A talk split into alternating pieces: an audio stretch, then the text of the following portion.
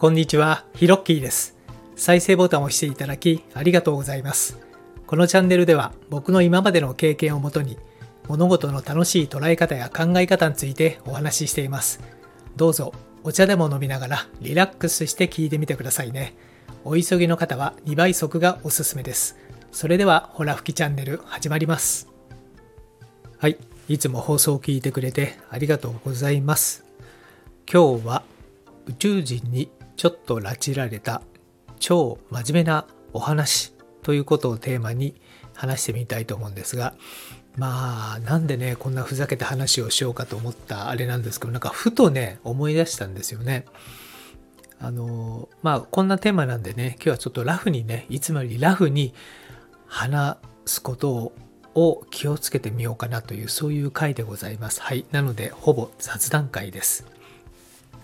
ちょうど今から6、7年前ぐらいだったと思ったんですけども、ある夏の日なんですけれどもね、ちょうどあの自宅にまあ、ちょっとした庭がありましてね、で、ちょっと暑かったんでね、まあ、その時2階でね、寝てたんですよね。で、網戸を、えー網戸で、で、風通しよくてですね、あ、気持ちいいななんて言って寝てたんですけれども、なんかね、あ、朝4時ぐらいだったんですけど、なんかね、庭の方でね、なんかね、6、7人ぐらいがね、なんかちょっといるような気配っていうかね、ザーザーしてる感じがしたんですよ。で、結構ね、近所のね、小学校、小学生とか中学生がね、なんかたまにね、ザーザーってってちょっと入ってきちゃったりする時もあったんでね、あ、またなんかそういった子たちが来たのかなと思ってね、で、まあ、気にしてはいたんですけど、でもなんかね、な、な、なんかね、ザーザーしてるんですけど、なんか可愛らしい会話が聞こえてこないんですよね。で、あ、何なのかなと思って、僕もまあ、うつろうつろしてたんで、時計をね、その時見たら4時ぐらいだったんですよ。ああ、みたいな。なんかもう早くどっか行ってくんないかな、なんて思っててね。まあ、いつもね、まあ、小学生ぐらいのね、子がね、たなんか遊びに来る、なんか通り、通り道になってるんでしょうね。うん。で、そしてスーッとね、あの、寝ようかなと思ったらですね、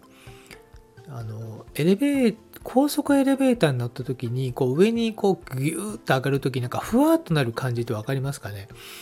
なんかね寝ているベッドがねまさにねそういう感じになったんですよ。であれリアルな夢だなと思ってねなんかスーッとねこう上にね上がってくんですよベッドがね。あらら上がってくなーなんて思ってね。でちょうどそしたらですね、まあ、いわゆるこのよく映画で見るような前にね X ファイルで見たようなねこうある意味この,、まあ、の宇宙人らしき人がですね、まあ、周りにいるわけですよ。で僕のことをですねなんかこうひっくり返してですねなんか首のところになんかチップみたいの埋め込み始めたんですよね。でそれが嫌にリアルでね怖くてねで声を上げてるんですけどこう声が出ないみたいな形ででなんか嫌なリアルな夢だななんて思いながらね見ててね。でさすがにあまりにもリアルなんでこれまずいなと思って大声をギャーとか言って出してるんですけれどもまあその声出ないんですよね。でその瞬間パッと目が覚めて時計見たら4時20分ぐらいだったんですよ。でああなんかリアルな夢だったなと思ってで庭でねザーザーしていたなんか物音っていうのも消えていてなんかね、でも不思議なね、夢というかね、なんか冷や汗たらりだったんですよね。で、それからしばらくして、えー出張しに行くよ、えー予定があってね、えー飛行機に乗ったんですけど、あの金属探知機あるじゃないですか。で、あれでですね、なんかピーってなるんですよ。で、時計も外してるしね、ベルトも外してピーってなるんですけど、何にもないっていうことでね、おかしいななんて思っててね。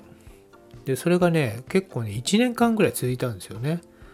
で、その時にですね、ふとね、その夢のことを思い出してね、あれ？ひょっとしてこれ宇宙人に実際に拉致られて、なんかチップ埋め込まれたんじゃないのなんて、真剣に悩んだことがありましてですね。で、まあ、そういう話です、今日は。はい。というわけで、オチがないんですけれども、はい。なんでこの話をしようと思ったのかね、急にね、さっき思い出してね、あ、これはもう話しちゃいと思って、えー収録をさせていただきました。はい。あの、今回のホラ吹きチャンネルはこの辺で。えーよかったらですね、フォローボタン、フォローボタン押したいかな、この放送と思いますけども、はい。もし、あの、あの、いつもはですね、真面目な、えー、物事を、えー、楽しく捉えるコツというテーマでね、お話をしております。たまにね、こういうちょっと 雑談をしたくなる時ありまして、えー、失礼いたしました。はい、えー、今日も最後まで聞いてくれてありがとうございました。それではまたです。